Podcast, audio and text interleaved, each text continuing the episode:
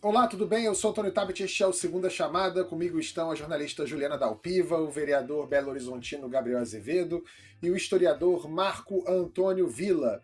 No programa de hoje vamos falar dos eventos do 1 de maio. Teve Bolsonaro, teve o do Lula e tudo flopado. Vamos falar dos ataques de Bolsonaro ao sistema eleitoral, sim, ainda e até quando, e no bloco sobre eleições as dificuldades da terceira via e a morte por inanição do Aliança pelo Brasil, aquele partido que o Bolsonaro ia fazer, lembra? Pois é. Falando em lembrança, e o Orkut, hein? Parece que a rede social queridinha dos brasileiros vai voltar, mas será que precisa? Se você é membro do My News, pode mandar as perguntas para os nossos convidados. Roda a vinheta que a gente já começa.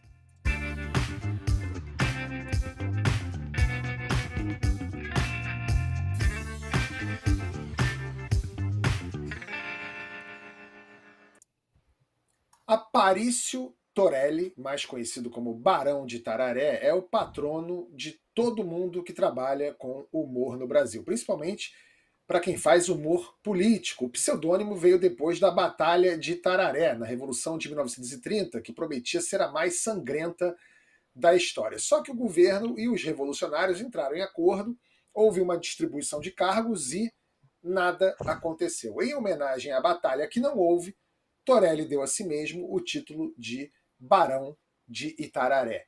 E por que eu estou falando disso agora? Bom, porque ontem foi 1 de maio, Dia do Trabalho, celebrado por apoiadores de Bolsonaro e de Lula. O Marco Antônio Villa, aqui presente, nosso nobre professor, chamou o evento bolsonarista de Batalha de Itararé.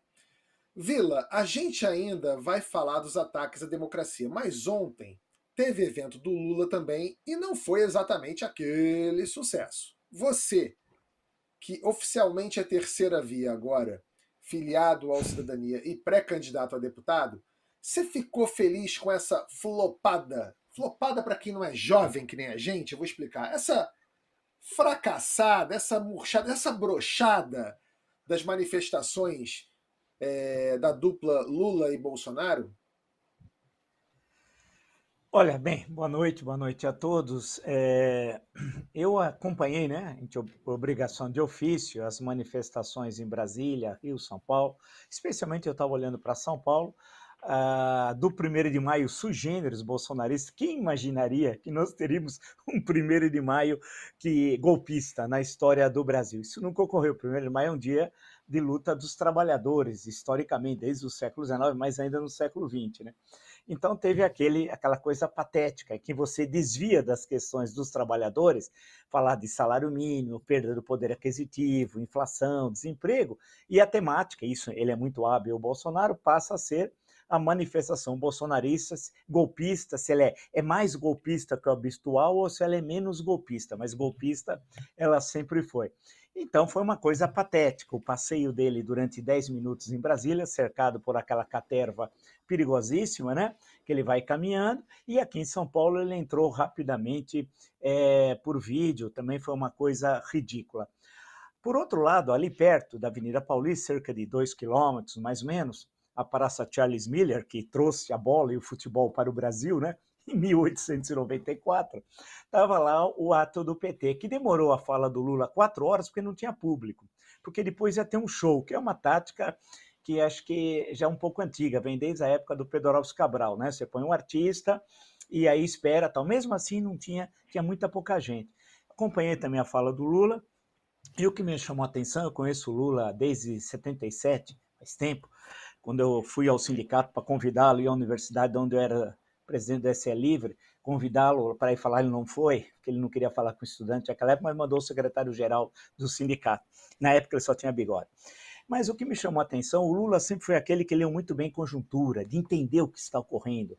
Na hora, tem aquelas sacadas de assembleia de metalúrgicos, das grandes assembleias do, do estado da Vila Euclides, né? Tudo aquilo. E ao longo da história dele no PT, muito hábil, rápido no raciocínio, frases de efeito, tudo aquilo que marcou. Porém, eu não encontrei mais aquele Lula do passado no Lula do primeiro de maio. Discurso ruim, fraco, mal articulado, o, o, o onde ele estava, eu não reconheci nenhum dirigente sindical, nenhum, porque ninguém mais conhece quem são os dirigentes sindicais, as pessoas assistindo desanimadas.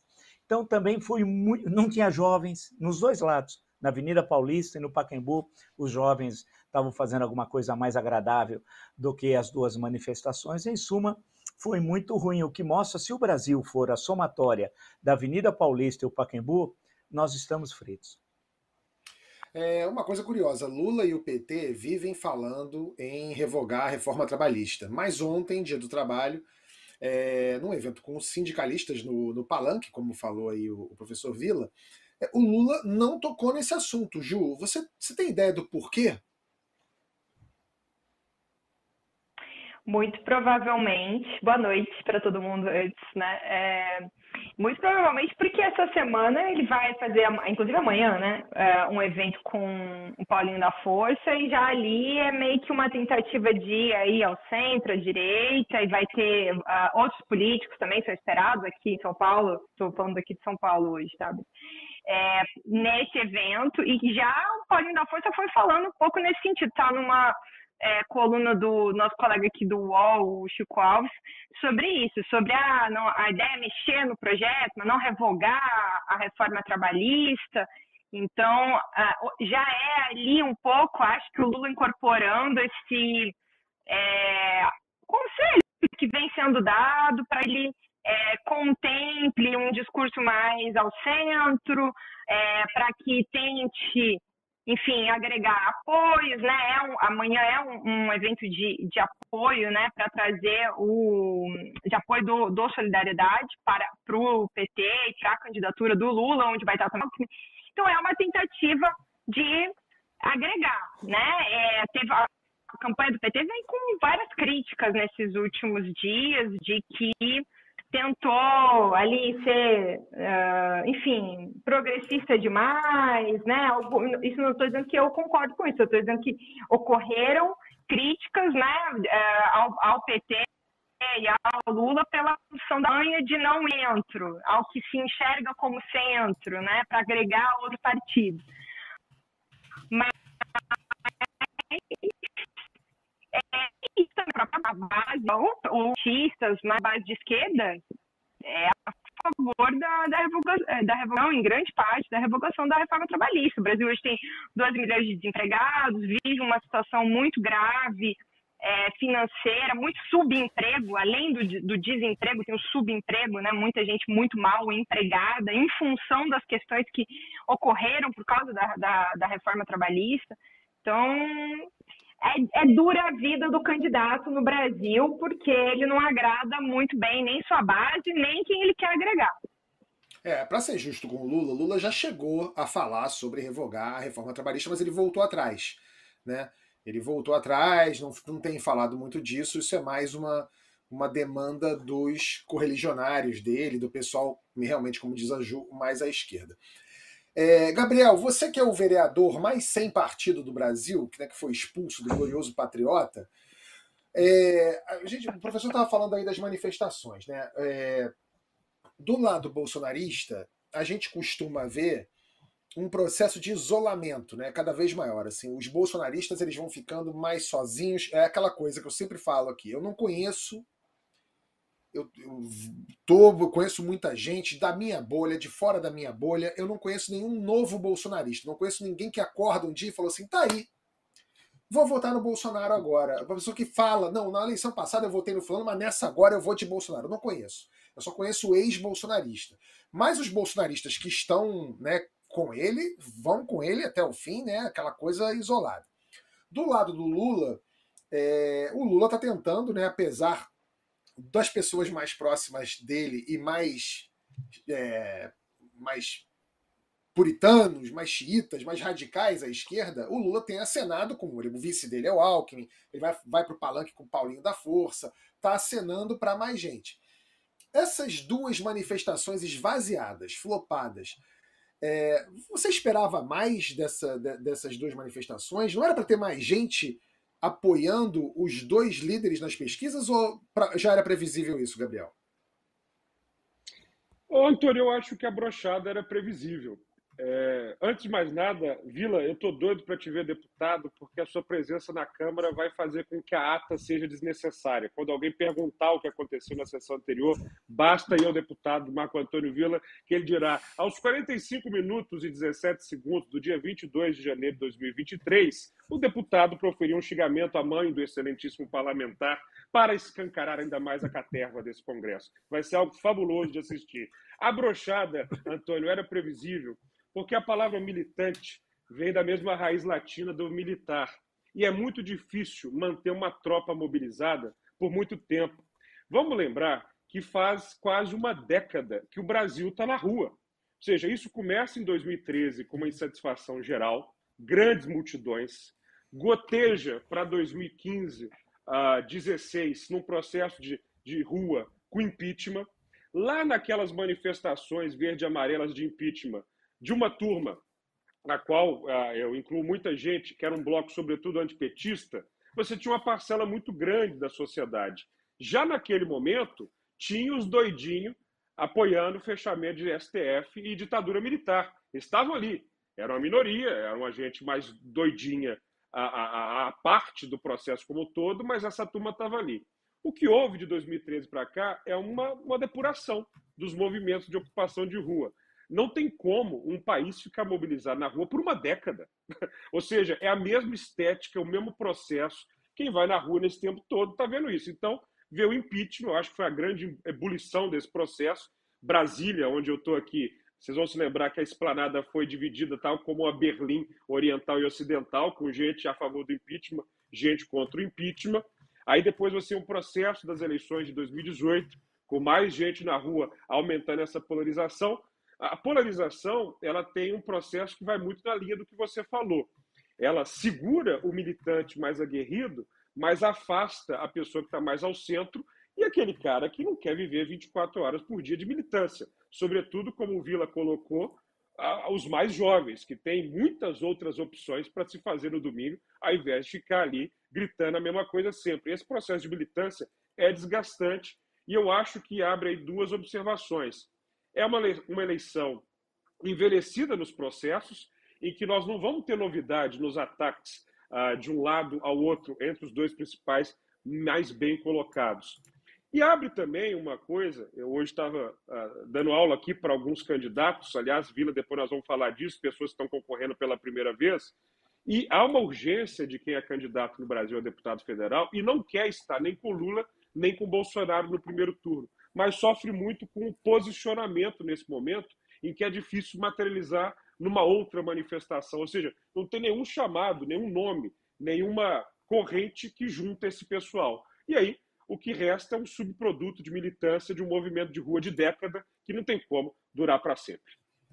É, por falar em eventos flopados, é, um deles talvez seja a própria eleição. O nosso leitor aqui, o Amilson Santos, faz uma pergunta para você, Ju. Ele quer saber o seguinte: o cansaço mental da sociedade com as atrocidades praticadas pelo presidente, que pode levar a uma excessiva passividade, pode resultar em um aumento da abstenção nas eleições, possibilitando a reeleição do Bolsonaro? Acho que são duas coisas diferentes, né? A abstenção tem aumentado nas últimas eleições, de um modo geral, é, mas não necessariamente é ela que vai decidir, né, a abstenção em si, que vai decidir quem, é, né, se o Bolsonaro vai ser reeleito. Uh, eu acho que é, se todo mundo que pretende não votar, né, ou votar nulo, ou, ou não votar, é, participasse, essas pessoas iam ter um, um, um poder ali em mãos para ajudar a decidir. Mas pelo que a gente vê nas últimas eleições, vamos dizer assim, as, o que as pesquisas mostram, né? As pesquisas ali, sobretudo as mais próximas, boca de urna, geralmente você já conta ali a abstenção. Agora, evidentemente que é importante a participação das pessoas. Se as pessoas não participarem, não a democracia só é feita assim, né? A partir do voto, a partir da, da participação. Se as pessoas não participarem, evidentemente, elas vão ficar sem voz, elas não vão manifestar a, o descontentamento, ou então a própria, vamos dizer assim, vontade delas, ah, elas não querem um candidato, mas elas querem outro. Então, elas têm que votar, é a única maneira, né? Então, é, ninguém não, não, não vai deixar de ter eleição, a pessoa não vai deixar de ser eleita, né? Então, é importante que as pessoas participem, mas eu não acho necessariamente que isso é, impacte na, nesse, no, no, no, que o aqui quem está acompanhando a gente perguntou com relação à eleição do Bolsonaro, pelo menos pelo que a gente está vendo no cenário hoje. Agora, eleição e campanha é aquela coisa, todo dia uma foto e as coisas vão mudando, a gente vai acompanhando e quando vai chegando perto é que tudo se afunila. A única coisa que também, sabe, Tabet, é, acho que as pessoas. E acho que também tem a ver com o que aconteceu ontem, sabe? O, a, as manifestações. Está muito longe tudo ainda, né? É, as pessoas é, têm outras demandas, então, assim, as pessoas não estão super ligadas na eleição agora, né? A coisa vai amadurecendo. Lá em setembro é que as pessoas vão, ah, tem eleição, quem eu vou votar? Aí elas vão começar realmente a decidir. E é nesse, nessa, nesse cenário que as coisas vão se transformando. Pessoas que, sobretudo o candidato que às vezes não é conhecido, e aí ele ganha um tempo de campanha para se tornar conhecido. E aí lá na frente as pessoas, ah, vamos votar, quem quem tem quem está à disposição, ah, vou escolher o candidato. Então, assim, tem muita coisa para acontecer daqui até 2 de outubro, até né, o, o primeiro turno se, se concretizar. E acho que é importante que as pessoas participem.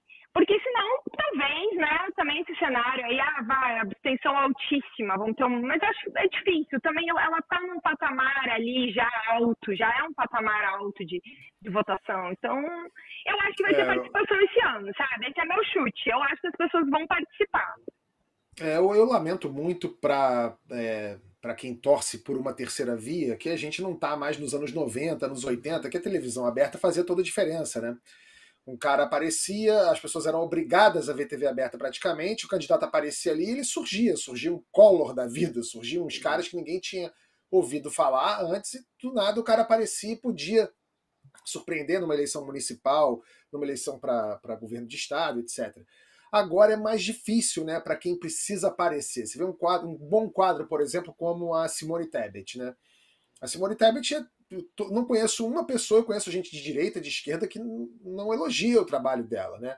Mas é difícil para ela chegar hoje aos quatro cantos do Brasil, onde Lula e Bolsonaro já estão é, bastante estabilizados, né? E com rede social, as pessoas tendo milhões de janelas para assistir, é, é bem mais difícil uma, um, um candidato novo aparecer por aí. Professor, tem uma pergunta aqui do Rafael Pereira, nosso membro também. Se você é membro, pode fazer perguntas aqui no My News. Ele fala o seguinte: em outras participações do My News, sempre acompanhei o senhor, professor, falando que o governo Bolsonaro não chegaria ao fim. Agora, em maio de 2022, esse horizonte de felicidade não parece chegar. E creio que nem vá. O que, além da total submissão ao Centrão, fez este feliz acontecimento do impeachment não se realizar? Bem, o governo não acabou ainda, né?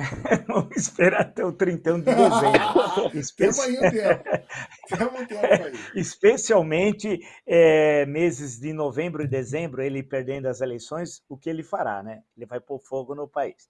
Bem, teve momentos que isso poderia ocorrer. Vamos lembrar o 7 de setembro aqui, Brasília, depois São Paulo.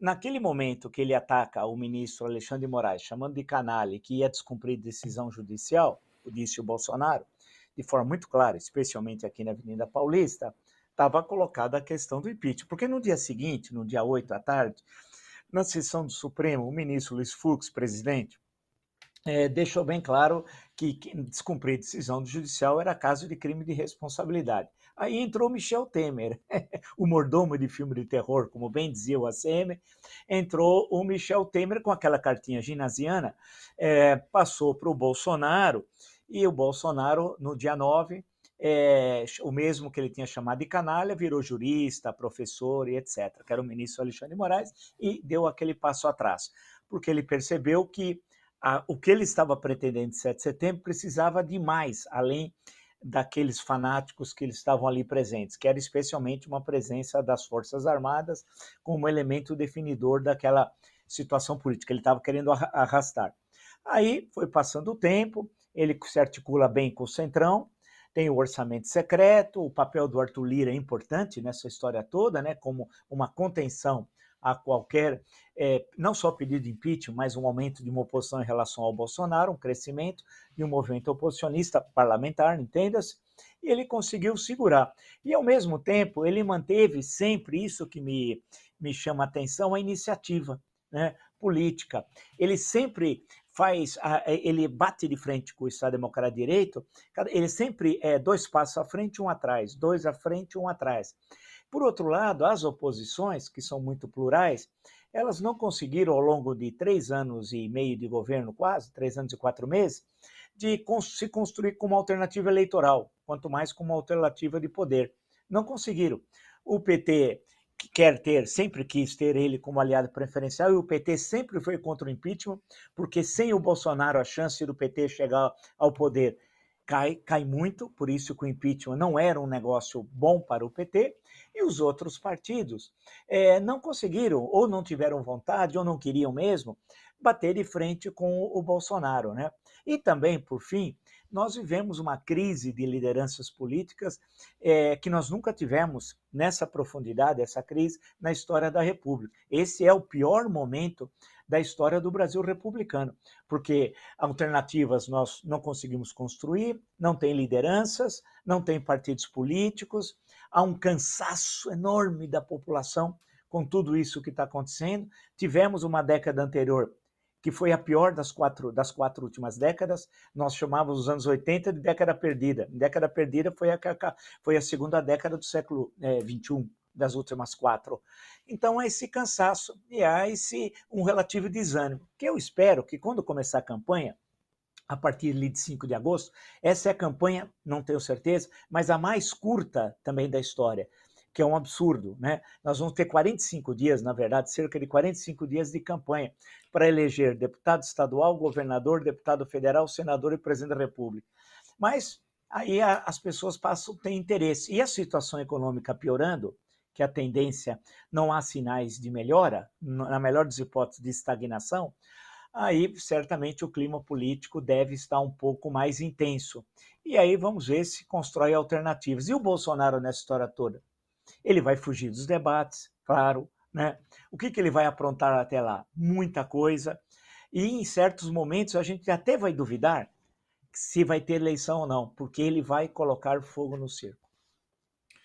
É, a, Juliana a gente vai ter que reconectar aqui. A Juliana saiu da, da nossa, do nosso bate-papo aqui rapidinho, porque ela está com problema de conexão. Ela vai voltar. Aliás, eu não vejo a hora da gente voltar a fazer o segunda chamada num estúdio, todo mundo junto que é bem melhor. É, bom, a pedra mais cantada dessa eleição é aquela do que, de que Bolsonaro não vai aceitar uma derrota. Né? Em agosto do ano passado, o presidente disse o seguinte: Eu tenho três alternativas para o meu futuro: estar preso, estar morto ou a vitória. Ou seja, a derrota para ele é inconcebível. Né? Na quarta-feira, dia 27 de abril, o presidente disse o seguinte: roda aí é sinal que as urnas não são inexpugnáveis. E olha, geralmente o chefe do executivo trabalha para fraudar uma eleição. Essa informação que nós temos na história de vários países. Aqui é o contrário. Nós queremos transparência, queremos confiança. Queremos que o senhor João e dona Maria, quando for para casa, depois da votação, ele tenha certeza que o voto vai ser contado.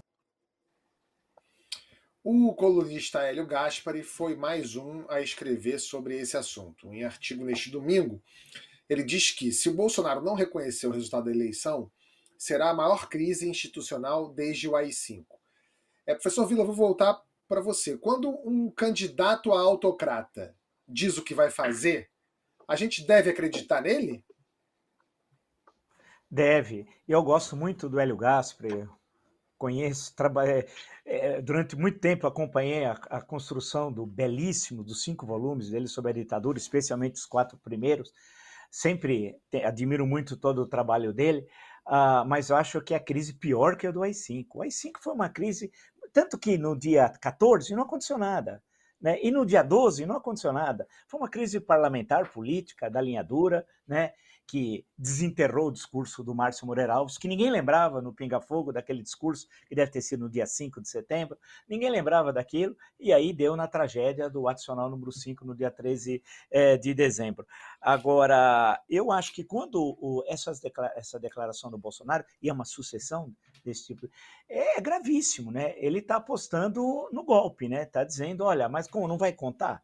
O, o seu João e a dona Maria, quando voltar para casa, será que o voto é verdadeiro ou não? Ele disse. Será que vai estar registrado? Quando ele disse, dias atrás, que é, tem uma sala fechada do TSE que recebe todos os votos, uma sala secreta, e que ele quer um duto que saia da sala secreta e vai para uma outra sala, onde representantes das Forças Armadas vão checar se, se a apuração da eleição está sendo correta ou não. Isso é um absurdo. Primeiro, que as Forças Armadas não têm esse poder.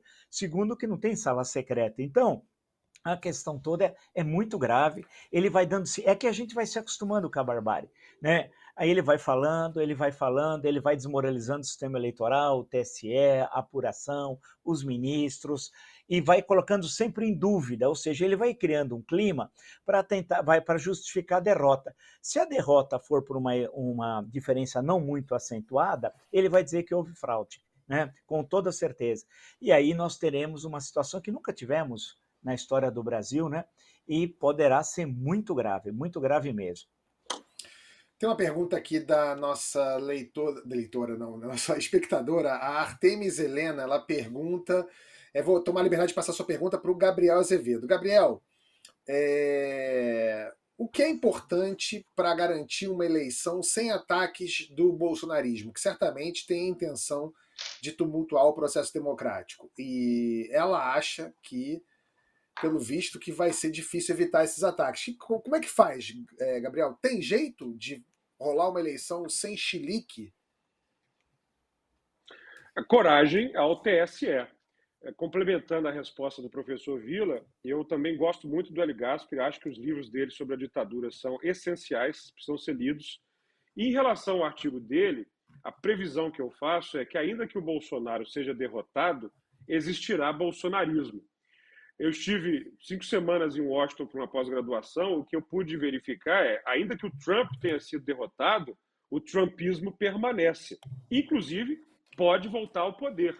Agora, nas eleições do meio termo lá, os republicanos podem obter maioria e ele é o candidato dos republicanos colocado. O que, que eu digo em relação ao bolsonarismo permanecer? O bolsonarismo é um simulacro do trumpismo porque segue essa mesma lógica de populismo autoritário que corrói a democracia mundo afora. Falei isso na segunda passada e repito, a mesma lógica de Hungria com, com o que está acontecendo, Turquia e tantos outros lugares. Qual é o papel, portanto, do, das, das instituições brasileiras? Eu não tenho dúvida de que, perdidas as eleições, o Bolsonaro vai partir para um caminho como foi o Donald Trump. Sei lá se vai chegar a motivar as pessoas a invadirem o Congresso Nacional, o STF, o que seja. Mas pouco provável não é. A briga dele é contra as instituições. Mas, ao contrário do, dos Estados Unidos, aqui a gente tem justiça eleitoral. Uma coisa que é muito complicada nos Estados Unidos é a forma como as eleições são apuradas em cada uma das 50 unidades federativas. Lá, o secretário de governo é responsável por isso, é o modo de papel, é um processo complicado mesmo, que já deu na, naquela confusão do, do, do caso do Al Gore com Bush e tantas outras mais. E a margem do colégio eleitoral em relação ao voto direto, tudo isso complica a situação dos Estados Unidos. Aqui não. Aqui nós temos uma justiça eleitoral organizada que precisa ter coragem de punir os excessos. O Vila falava a questão do impeachment. Eu próprio fui o primeiro a falar de impeachment no Brasil, só não protocolei aqui em Brasília porque veio a, a, a Covid e tudo mais, na hora em que o Bolsonaro falou que tinha provas de que a eleição de 2018 tinha sido fraudada. É, é de um absurdo completo, porque, primeiro, é a única pessoa que acusa a eleição que ele próprio ganhou, né? e falava que tinha provas, provas que ele nunca demonstrou. A partir do momento Não, que ele mais fala que isso, isso, mais além... que isso. Ele disse, ele disse que tinha provas e que nos próximos dias ele ia exibir. E eles iam... E... Exatamente, foi quando eu é. falei, estou entrando com impeachment. Por quê? No artigo 84, 85 da presidência é claríssimo, ele atenta gravemente contra o outro poder. Porque se ele tem provas de que o sistema falhou, de que a eleição foi corrompida, ou ele prova isso, ou ele está acusando um poder de ter sido corrompido, um poder sério, está atacando a própria democracia. O Congresso não agiu, Maia não teve a, postura que precisava para abrir o impeachment contra o Bolsonaro e, se ferrou por causa disso também, foi substituído pelo Lira, que não vai abrir de jeito nenhum.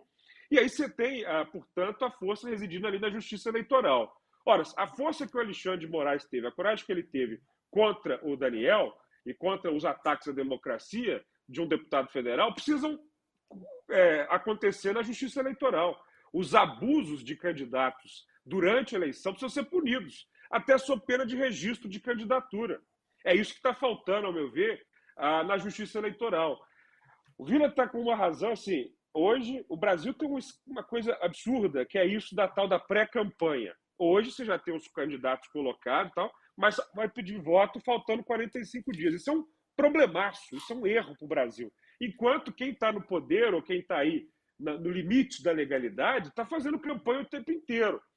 A justiça eleitoral é a garantia que a gente vai ter para isso não prosperar, respondendo ela.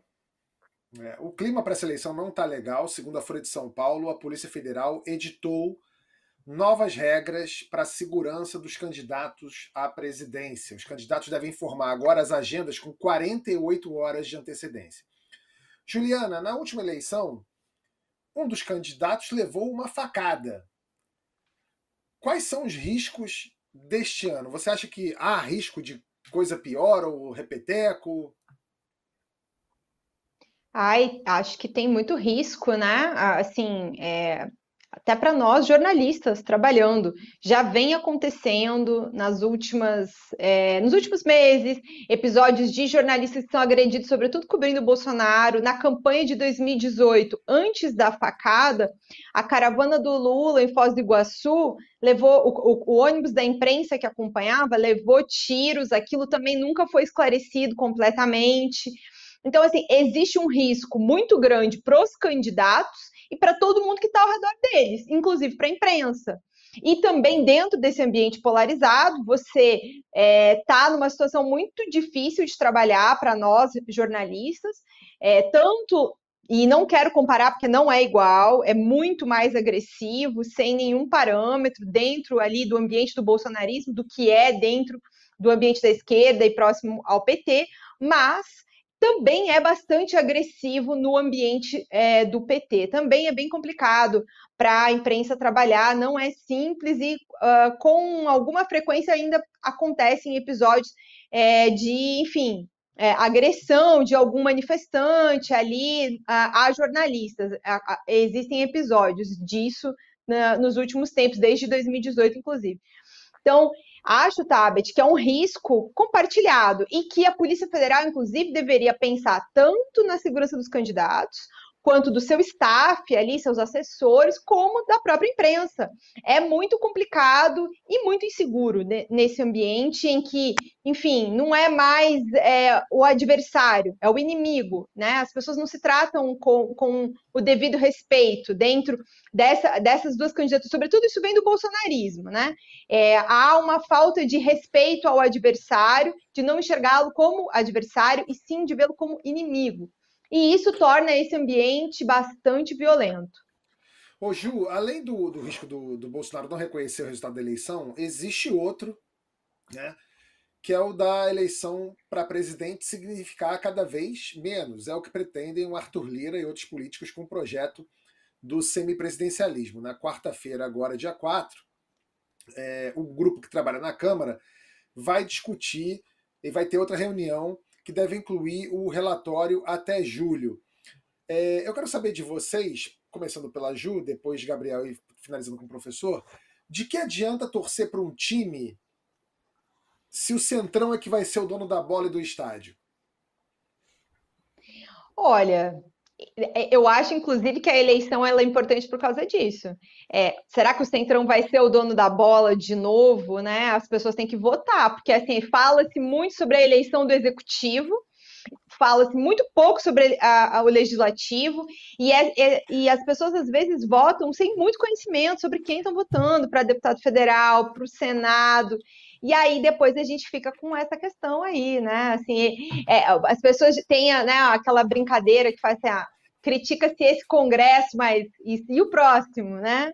É, então, Ulisses, infelizmente, é, Ulisses falava é, as pessoas falavam isso. É, é preciso estar tá muito atento em quem vai votar, né? Porque assim é difícil esse projeto passar, sabe? Não é impossível, coisas muito complicadas passaram nos últimos tempos, mas ele é um projeto bastante complicado. Não, não, não sei assim se na hora H realmente vai em frente, sabe? Porque ele vai causar muita, muita crítica, muita crítica popular. Eu sinceramente não vejo o apoio popular a, a, a esse projeto hoje. Então, assim, não sei é, se eles vão ter coragem de ir até o fim, né? Assim, com, com esse projeto. Tem que esperar um pouco para ver Talvez, né, aproveitando que as pessoas não estão tão atentas, pode ser, mas até realmente é, acontecer tudo que precisa para que esse projeto seja implementado, né, votado, aprovado, implementado, tem bastante água aí para correr debaixo da ponte. Então, é, acho que vai ficar na ameaça, se eu tivesse que fazer, enfim, um, um chute aqui, sabe? O Gabriel, você acha é. que vai ficar na ameaça? Ou você acha que finalmente uh, o eleitor vai, vai dar atenção a quem vota para deputado, porque todo mundo esquece, né? Três dias depois, quem você votou para deputado? Esqueci. É. A pessoa não lembra. Aliás, se você está aqui assistindo a gente, é. se você é uma das 2.423 pessoas que está assistindo a gente aqui, aproveita e dá um like aí no YouTube, que isso ajuda, divulga mais o Segunda Chamada para mais gente assistir a gente. Só 517 pessoas deram like. Vai, vocês, vocês, vota aí, né? A gente está falando para as pessoas votar, vota aí, não se abstém, não, vota aí. Gabriel, o que, que você acha? Vota aí, dá um like no My News e também capricha no seu voto para deputado federal. Eu acho que eu vou na linha da Ju, claro. O Centrão é forte porque tem voto. Não, é, não vale a pena, Ju, só culpar o eleitor, no sentido em que o voto do, do Centrão se solidifica muito com um sistema eleitoral que favorece muito isso, que é o comando partidário, que decide quais são as candidaturas e monta tudo mais. Em relação ao semipresidencialismo, gente, é uma invenção francesa para contrapor o bonapartismo, para contrapor o medo da concentração do poder no presidente, mas tem um risco enorme para o Brasil. Agora, lá na França, se elegeu o presidente, é o Macron. O terceiro turno, vamos chamar assim, é a eleição da Assembleia Nacional. Eleita a Assembleia Nacional, a maioria define quem é o primeiro-ministro, que pode ou não ser do partido do presidente, o que já aconteceu, por exemplo, com o Mitterrand no passado. E aí você tem no sistema sendo presidencialista, comecei até a mexer as mãos com Michel Temer, porque essa é uma ideia dele, a coabitação. Presidente de um partido e o primeiro-ministro de outro partido. Isto no Brasil, meu Deus, é uma tragédia absoluta. Por isso é que eu defendo muito, na hora que eu falo dos sistemas, eu não gosto do presidencialismo. O presidencialismo, inclusive, é um dos ambientes hoje no mundo onde mais uh, uh, propaga-se a polarização sobretudo porque num primeiro turno você exclui de cara até uma maioria e fica refém de minorias é, extremas.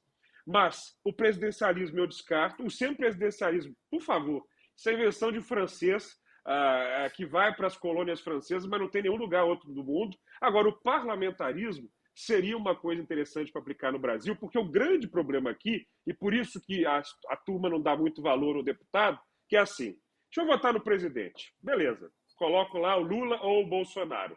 E para o Congresso? Ah, para o Congresso, deixa eu colocar esse daqui. E constrói um Congresso que presidente nenhum consegue governar sem a, o presidencialismo de coalizão, que é uma invenção bem brasileira. Na tentativa de formar essa coalização de governo, surgiu tudo que pôde dar errado da nova democracia, da, da nova república para cá. Foi aí que Collor se deu mal, Fernando Henrique e Lula tocaram razoavelmente bem, mas depois disso, Dilma, Bolsonaro é só tragédia. Né? Você tem o mensalão que surge por isso, petrolão que surge por isso, orçamento secreto que surge por isso. Na hora que você tira a figura do presidente e coloca de fato o poder na maioria congressual, não é só ficar nessa de cortando orçamento para mandar para a base. O governo é responsabilidade do parlamento.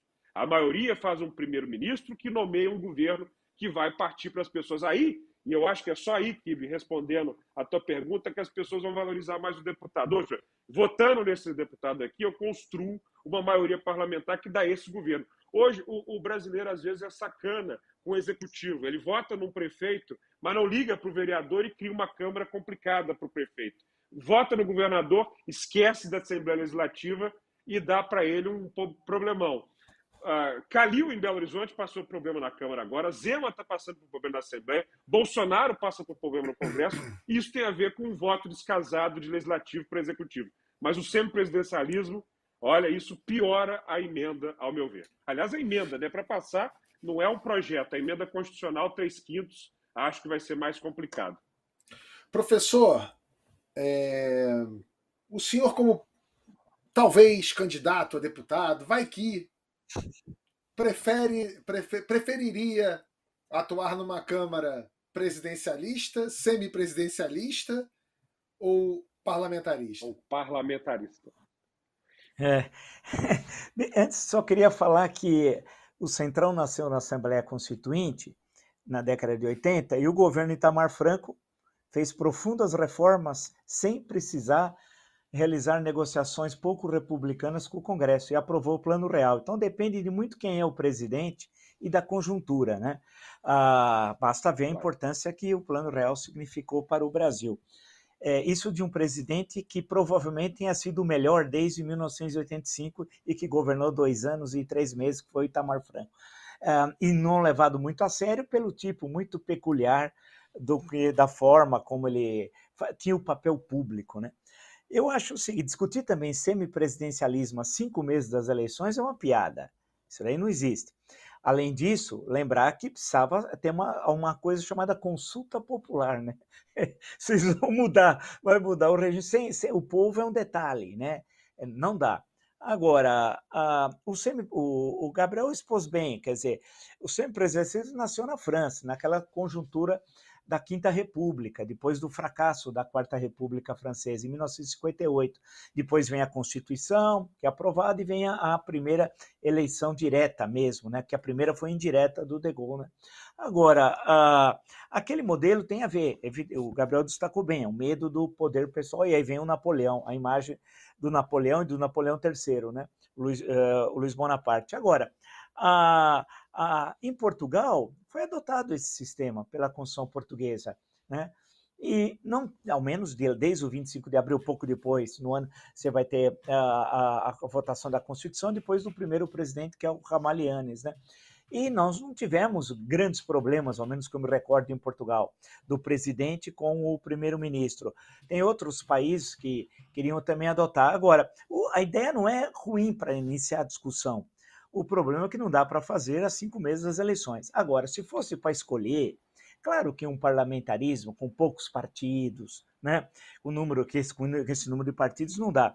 É, seria nós estaríamos num grande estágio, mas para o Brasil, sinceramente, o parlamentarismo já foi derrotado.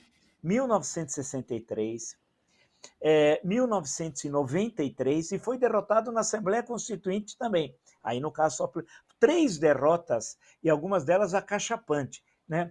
É, então, imaginar o parlamentarismo no Brasil, eu acho que a grande questão é se tivermos um bom Congresso Nacional e um presidente da República que honre a Constituição, grande parte dessa nossa discussão estaria resolvida. Agora, precisa ter bons, tem um pequeno detalhe, precisa ter bons parlamentares na Câmara dos Deputados e bons senadores. E eleitores também, aí o Gabriel tem razão, concordo, que é sempre assim e acho que com todos nós, né? Há dois dias antes das eleições, todo mundo sabe o prefeito que vai votar, mas não sabe o vereador. Aí o pessoal liga: você tem um bom candidato para vereador? Aí, pô, muitas vezes no dia até. Né? Isso se repete também nas eleições para o governo do Estado e para a presidência da República. A grande questão, que é uma outra, que seria uma discussão chata, mas sendo é separar essas eleições. Né? Aí vão dizer que vai ter eleições demais. Mas se você separa, você qualifica melhor o voto para o executivo e o voto para o legislativo. E começa a educar, é um trabalho de educação política, o eleitor, sobre o que é o executivo e o que é o legislativo, porque o eleitor não sabe. É, é, infelizmente não sabe, no nosso nível de cultura política é muito baixo no Brasil. Então, para não ter situações como anômalas, como foi bem destacado também pelo Gabriel, ou seja, você tem um presidente da República eleito por, por maioria absoluta, ao menos dos votantes, no segundo turno, normalmente, aí vai tomar posse, vai encontrar um congresso, ele toma posse não na mesma época que o congresso, toma posse um mês antes, né? Aí vai encontrar um congresso e aí começa aquelas negociações que a gente sabe como são feitas, né? Eu vejo esse homem falar, eu fico com inveja, eu fico com inveja da eleição é. em São Paulo, porque tem tem, pode ter o candidato Marco Antônio Vila deputado, tem o Augusto de Arruda Botelho que pode ser candidato também, tem umas pessoas. Aqui no Rio, eu estou ainda procurando. Se você tiver uma dica para deputado aí, põe no chat aí para mim. Fala, Ju, o que, que você ia falar? Não, eu queria acrescentar numa coisa que o professor está falando, assim, a gente, justamente por ter eleição presidencial que domina muito, é, fala pouco sobre a eleição do legislativo e também, é, nesse mesmo período, ocorre a eleição dos estados. Então, tem o governador do estado, o deputado estadual. Então, tudo acaba virando a eleição. Em termos de cobertura, para nós jornalistas, é super difícil é, dar o mesmo espaço, a mesma atenção é, para, para a divulgação, né, por exemplo, da, dos debates em torno dos estados com a questão da conjuntura nacional. Então, você tem que votar. Agora, na eleição passada, você tinha que votar para dois senadores, né? Agora você vota para uma. Mesmo assim, é deputado estadual, governador, deputado federal, um senador e presidente. São, são cargos muito distintos que compõem dentro da democracia e que não é impossível dar o mesmo espaço, a mesma atenção, e realmente acontece isso. Na véspera da eleição, as pessoas saem perguntando ali: é, tem um candidato? Quem você vai votar? Né? Mas todo esse período daqui maluco, até lá. Tem maluco querendo unificar. Tem maluco querendo unificar, é... ainda botar a eleição de prefeito e vereador junto. Me respeita, porra. Entendeu? Me deixa falar de Belo Horizonte aqui em paz. Porque se colocar a eleição municipal junto com o presidente, aí é que a gente vai para os infernos do processo eleitoral. Eu acho que não tinha que ter eleição. Concordo muito ser... com a ideia do Vila. Tinha, tinha, que ser um sorteio. Opa, olha o comentário não democrático. Tem, sorteio, tinha que ser um sorteio. Ideia. Não. Sorteio. No Rio, não. Se você sorteia, se você sorteia, assim eu sei. A Foi Grécia assim que a democracia surgiu em então, Atenas. Se você pega, se você seja, sorteia, a ideia do sorteio ela é perfeita. Se você sorteia 500 pessoas e põe em Brasília, eu tenho certeza que sai gente muito melhor do que os 500 que estão lá hoje. Tenho certeza absoluta. E, e muita sorteio. gente em Atenas, quando alguém questionava o processo de sorteio que acontecia, é, aí eles oh, davam uma detalhe. Detalhe, Se qualquer detalhe. um pode ser o, o, o, eleito, vamos preparar todos, né? Era uma coisa. Então, Bem e se você sortear, e se você sortear, vai ter mais mulher, vai ter mais preto, né? Coisas que faltam. Ah, claro. é, pela probabilidade. Então, vamos pensar nisso aí. Olha só, a gente já elogiou, já falei bem da Simone Tebet aqui. Aliás, a Simone Tebet é curiosa porque assim, muita gente pergunta se eu sou parente dela. Não sou, eu sou Tabet, ela é Tebet. Aliás, se eu tenho medo, se eu tenho medo na vida, é que a Simone Tebet é, se eleja presidente e faça uma merda qualquer, porque aí, imagina, imagina Simone Tebet faz uma cagada e eu me chamo Tabet, aí vão achar que eu sou parente. É como se eu me chamasse, sei lá, Bolsonaro. Ou se eu fosse o, o, o Malufo. Qual o seu nome? Malufo. Não quero. Sarnói. Eu não quero, não tô afim. Deixa... Simone Tebet, Simone tá. Gosto muito dela, tá? Mas não somos parentes. Mas, enfim, como, quando a Simone Tebet esteve aqui, ela nos garantiu que o Centro Democrático apresentaria em breve um candidato único. E aí o que aconteceu? Ameaçado de perder cargos no governo, União é, Brasil abandonou o barco da terceira via e levou com ele 70 milhões de reais só de fundo eleitoral. Do outro lado, o Lula também tenta conquistar o apoio do MDB, o partido da própria Simone Tebet. Se conseguir esse apoio, serão outros 356 milhões de reais para o Lula. Juntos, PSDB e Cidadania, que estão formando uma federação, têm direito a 400 milhões de reais de fundo eleitoral. Ju, perder a União Brasil é um baque nas finanças e nos sonhos da terceira via? Se perder o MDB também, a gente já pode enterrar isso de vez, porque pelas pesquisas é aquilo, né? Tem mais candidato da terceira via do que ponto no Ibope. É, a terceira via perdeu muito tempo discutindo quem vai ser o candidato. É, acho que, assim, eles estão cada vez mais com a corda no pescoço, o tempo passando, é, o traço lá, né, não aumenta, e aí brigando, discutindo, não, não, assim, estão discutindo quem vai ser o candidato, não estão discutindo o projeto para o Brasil, né? Então, e aí fica só isso, noticiário em torno de quem vai ser, vai dividir, vai ficar junto, vai separar. E aí, quem está discutindo para quem vai ser o candidato não está fazendo campanha, né? Ou pré-campanha, que é o que por lei é permitido, mas na prática está todo mundo fazendo campanha.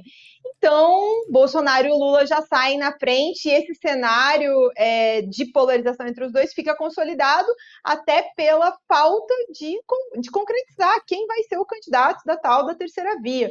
Eles já tinham uma dificuldade, porque a maioria ali é, são nomes novos dentro dessa disputa, né? Pessoas que não, nunca disputaram a presidência, então precisam vencer essa primeira etapa aí que a gente estava falando antes, você falou sobre a questão da televisão. Tem que vencer a primeira etapa, que é se tornar conhecido para o eleitor, para o interior do Brasil, para onde não chega a internet, é, para onde vai depender da televisão em, em alguma parte e aí, ó, tá perdendo tempo, não tá viajando o Brasil, não tá fazendo campanha, não tá fazendo proposta. É um tempo que não volta, sabe? Porque depois já é difícil, fica mais difícil ainda. E, ainda mais, e dividindo, então, muito provavelmente vai vir uns três ou quatro candidatos aí, exatamente como aconteceu em 2018.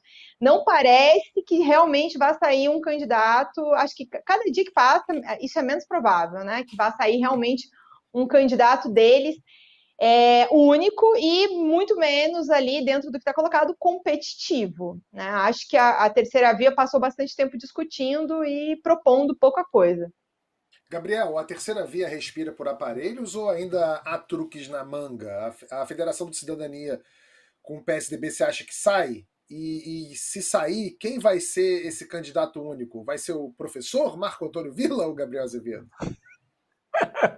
Vou te ajudar na sua causa. Vou te ajudar na sua causa. Ô, Tebet, deixa eu te dizer uma coisa. Olha Você chama só. eu e o Vila para um programa, só de conceituação a gente gasta metade. Então, assim, primeiro, terceira via, a imprensa inventou isso. O Anthony Giddens, assim, sabe, a turma, a Tony, Tony Blair, Bill Clinton, Fernando Henrique, ali nos anos 90, aí sim, bem terceira via, tá todo mundo em pânico de chamar essa gororoba que acontece no Brasil de terceira via. Isso não é terceira via, não tem nada de ideologicamente terceira via aí. Vamos parar de chamar isso de terceira via, porque não tem terceira via, porra. Entendeu? É, é, é uma turma que quer se colocar como uma candidatura para abarcar uma coisa que tem sim demanda, mas não tem oferta. Tem muita gente que não quer, no primeiro turno, escolher nem o Lula nem o Bolsonaro. Falta materializar.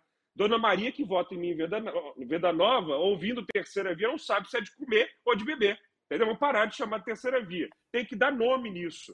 A turma dos partidos aí, autonomeados Centro Democrático, colocou a data de 18 de maio como dia para escolher.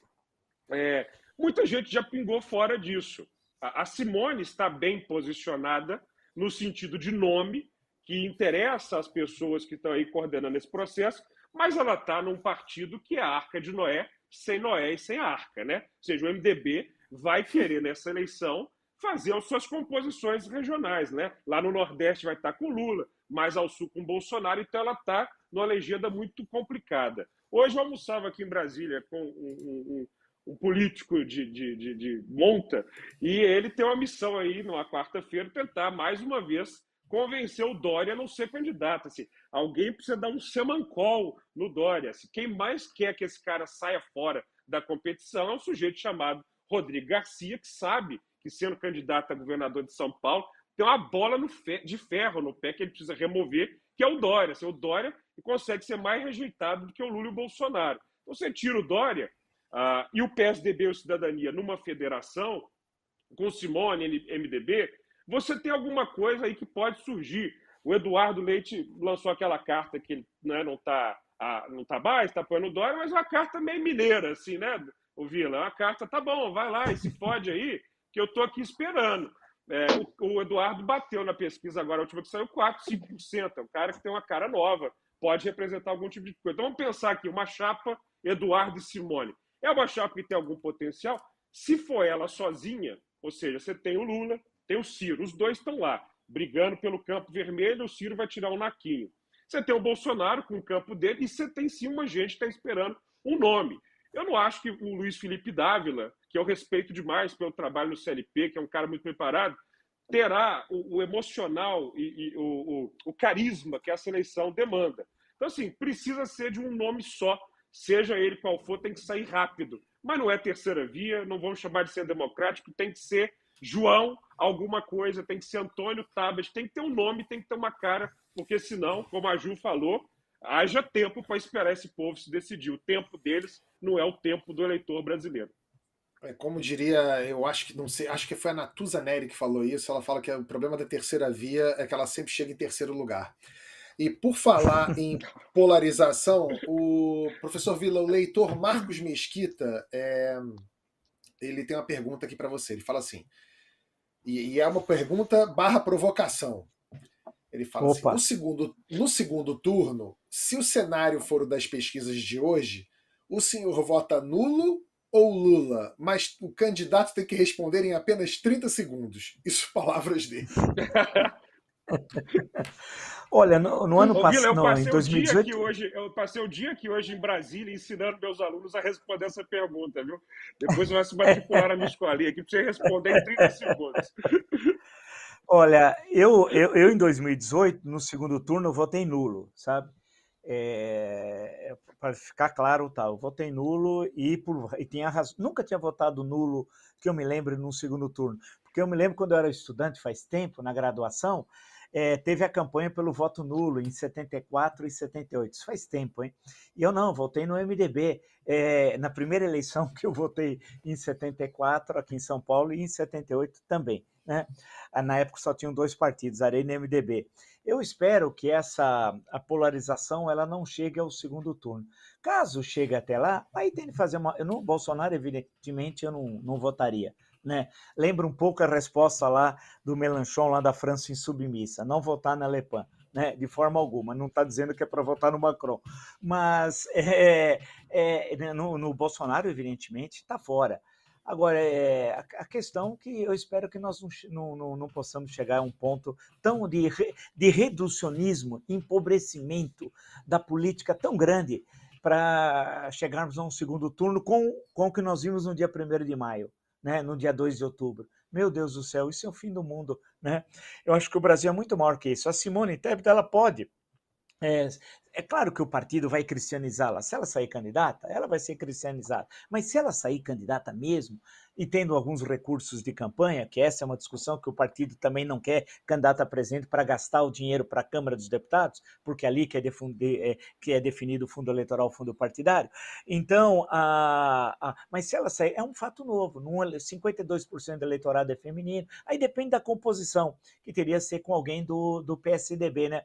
Porque a candidatura João Dória encontra muitas dificuldades, e todas as pesquisas mostram isso, e dentro do partido, inicialmente o que é pior ainda, né? Porque se as dificuldades fossem fora, você teria ao menos uma unidade partidária, e que não existe. E a divisão do PSDB também não é nova, né? É, ela, é, ela vem, vende há muito, basta lembrar as derrotas que o PSDB, tendo vitórias em São Paulo, perdia em Minas, quando o, o PSDB governava Minas Gerais também, né? É, não custa lembrar os últimos processos eleitorais, quando o PSDB era um protagonista político, excetuando 2018. Né? Então, a questão que se coloca é muito difícil. É, eu acho que vai, vamos, vamos esperar no momento, vamos ver a campanha eleitoral. Vamos ver se teremos eleições, hein? Porque nesse clima que ele fica ameaçando a todo Deus momento se vai ter ou não vai ter eleição, Deus que me isso, livre, é também. Que né? se, a, se, a é, COVID não, se a Covid não impediu, se a Covid é. não impediu, não vai ser esse. Mas o Bolsonaro é pior que a Covid. O Bolsonaro é pior que a Covid. O Bolsonaro é pior. O Bolsonaro é pior que a A Covid tem vacina. A vacina contra o nazifascismo bolsonarista deveria ser o voto, mas é uma vacina muito frágil para os padrões da democracia brasileira que ainda não está enraizada, né? Como diria o Otávio Mangabeira, é uma plantinha muito frágil. Então, eu acho que vai depender nesses cinco meses, a partir de hoje, cinco meses, que é que nós vamos ver. Vamos ver se 18 de maio sai o candidato. União Brasil, claro, com aquela grana, com aquela fortuna, né? Pode ser até que lance o Luciano Bivar, é um sujeito inexpressivo, como todo mundo sabe, né? Não tem nenhuma novidade. É, por que vai se lançar também candidato ou não? Mas eu acho que o, o que vai acontecer é aí. Acho que essa segunda quinzena de maio o cenário vai ficar um pouco mais claro. É o cenário da eleição presidencial, né? um pouquinho mais claro. Vamos ver. E a partir dali, vamos ver como vai ser tocada a campanha. A gente tem muitas surpresas. Vi de 2014 13 de agosto, a morte de Eduardo Campos, 2018, 6 de setembro, o atentado a Jair Bolsonaro. Os dois acontecimentos é, impactaram o processo eleitoral, foram coisas imprevistas, né? E que poderiam até, no Sim. caso de 2014, ter levado à vitória da Marina. Mas pela, o gabinete do ódio se formou. O primeiro gabinete do ódio é o que destruiu a candidatura Marina Silva na segunda quinzena de agosto e primeira semana de setembro de 2014, quando ela passou a liderar as pesquisas, né? Então é tudo surpreendente ainda. Precisamos esperar um pouco para ver o que vai acontecer. Eu estou falando desses partidos grandes que recebem enormes quantidades de dinheiro. Aliás, eu, lá, antes eu falei 70 milhões, foi 770 milhões é, do, do, União Brasil. É, mas não posso esquecer de não, não posso esquecer de um partido que sonhava em ser grande, se não o mais amado, talvez o mais armado do país. O Aliança pelo Brasil. Lembra dele? Aquele partido dos sonhos do Jair Bolsonaro, que tinha até já um número que era o número 38, fazendo alusão ao Trabuco, né, o revólver 38. Pois é, perdeu o prazo para conseguir as 492 mil assinaturas necessárias para o seu registro e morreu de podre. É, em mais de dois anos, eles conseguiram apenas 183 mil assinaturas. É, o Gabriel, o Gilberto Kassab conseguiu fundar um partido. A Marina Silva conseguiu fundar um partido. Acho que se eu quiser fundar um partido, talvez eu consiga fundar um partido. Por que, que o presidente da República, com o poder que tem, com, essa, com esse secto de é, motociclistas brochas em torno dele, é, porque, como é que ele fracassou? É, é, é incompetência ou, ou, desinteresse? Nenhum dos dois. Eu te digo que, sem passar pano, é a nova legislação. Quando a, a Marina criou a rede, quando o Kassab criou o PSD, a regra de coleta de assinaturas era outra e era mais fácil de conseguir. Hoje em dia, eu duvido que você consiga, meu cara. O partido do Kibe, para sair do papel, tem que ter um conjunto de assinaturas enorme, exorbitante, e que não pode ser de pessoas que já tenham assinado ou sejam filiadas em algum partido.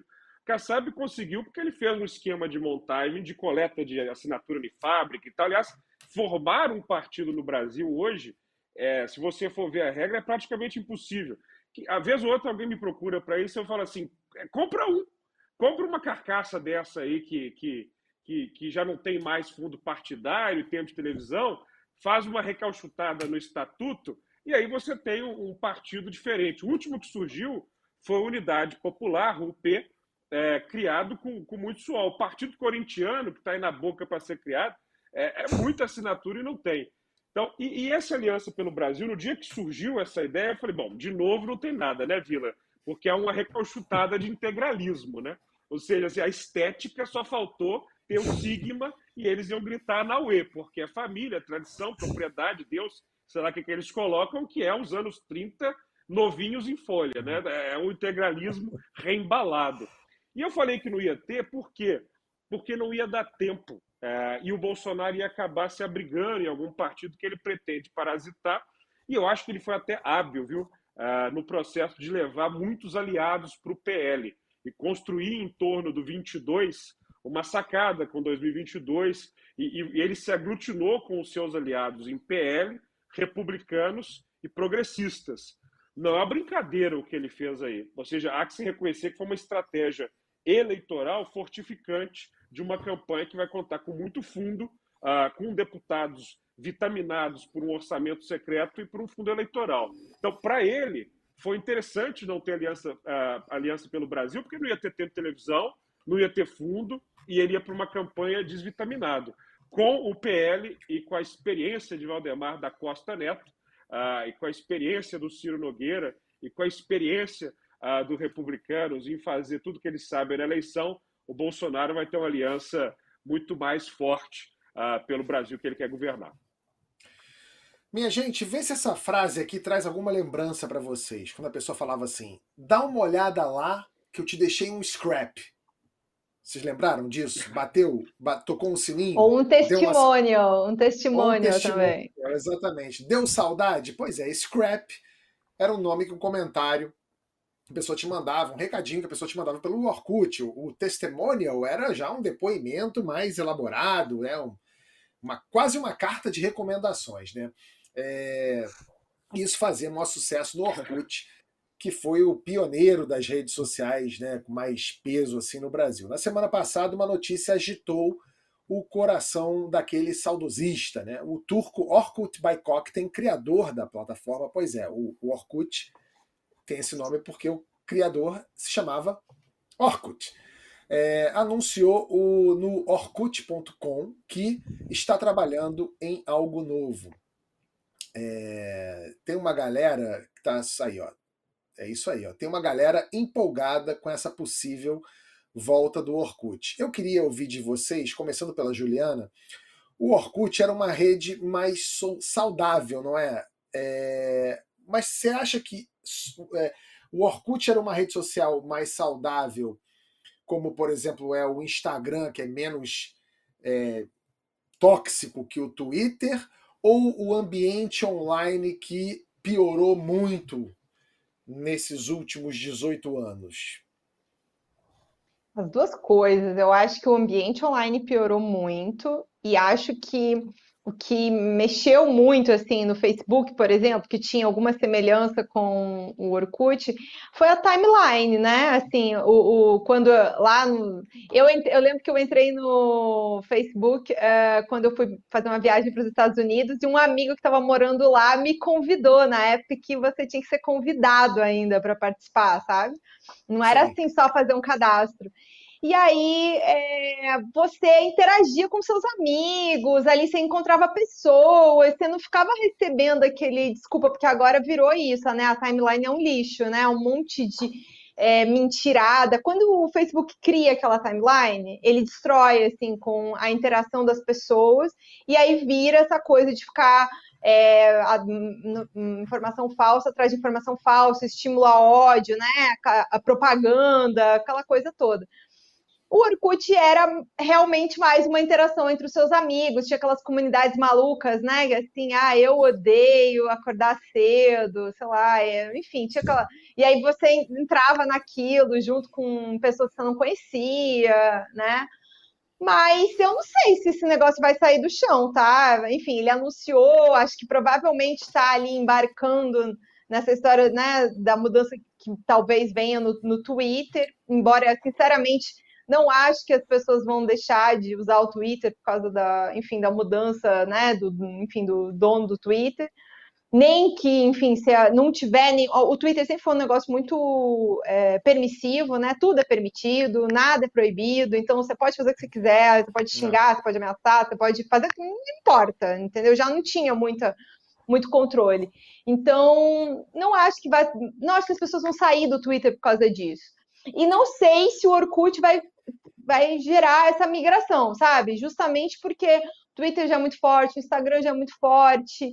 É, não sei que novidade que o criador do Orkut vai é, trazer para atrair as pessoas, que vai ser atrativo, porque olha, é, não sei, né? Já acho que estou ficando velha, mas já é muito difícil administrar tanta rede social, sabe? Pois é, exatamente. A gente não precisa de mais uma, né? Agora, essa altura do campeonato, não precisa.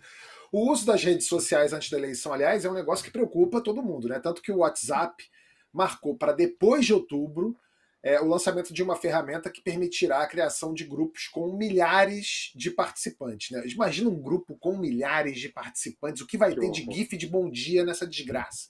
Mas enfim, o, o presidente Jair Bolsonaro. É o Telegram, o Telegram é sim. Se você é, entra, então, eu, eu, por exemplo, estou nos grupos do Telegram dos Bolsonaro, tá lá, eu, eu não tenho, eu não tenho, eu não tenho ninguém, nem Telegram. Ninguém nem olha. Para evitar, para evitar.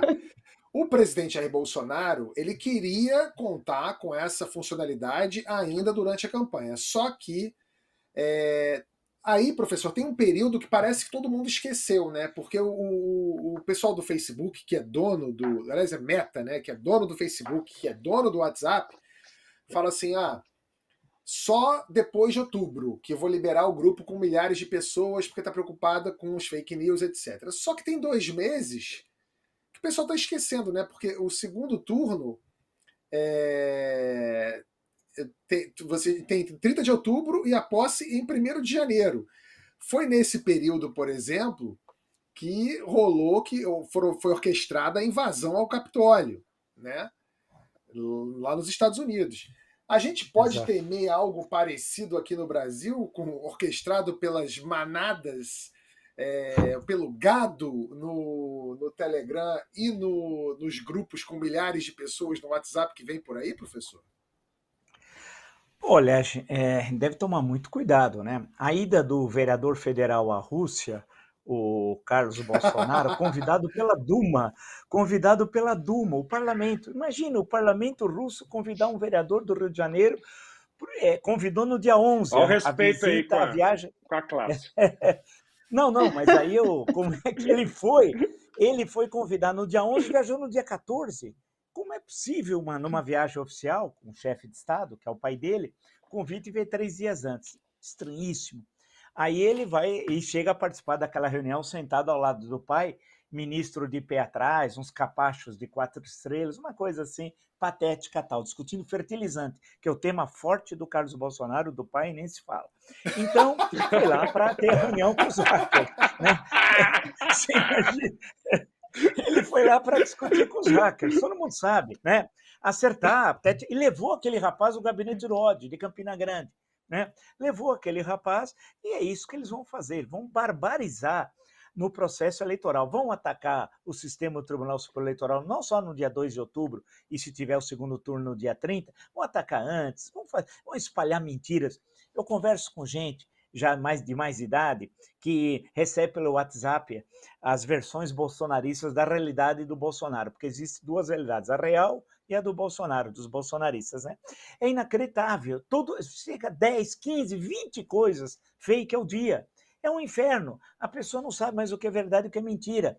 Então, a tendência é que isso vai crescer muito. E, claro, que no processo é, é, ali de novembro e dezembro, ele sendo derrotado, ele vai pôr fogo no circo e provavelmente vai querer fazer uma cena de não transferir a faixa presidencial ao presidente eleito. Será o terceiro. O primeiro foi o Floriano Peixoto, que não se compara a ele.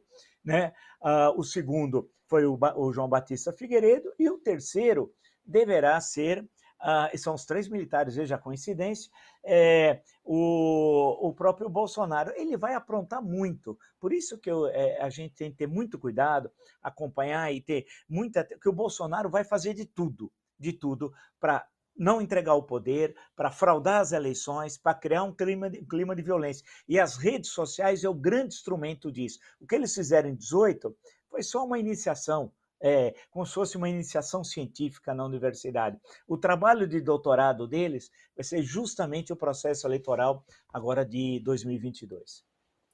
Pois é, eu acho que o, o, o povo, o povo que quiser ver o Bolsonaro fora do poder, em algum momento vai ter que ir para a rua, vai ter que mostrar força, como mostrou a Gaviões da Fiel, lembra quando foi para Paulista?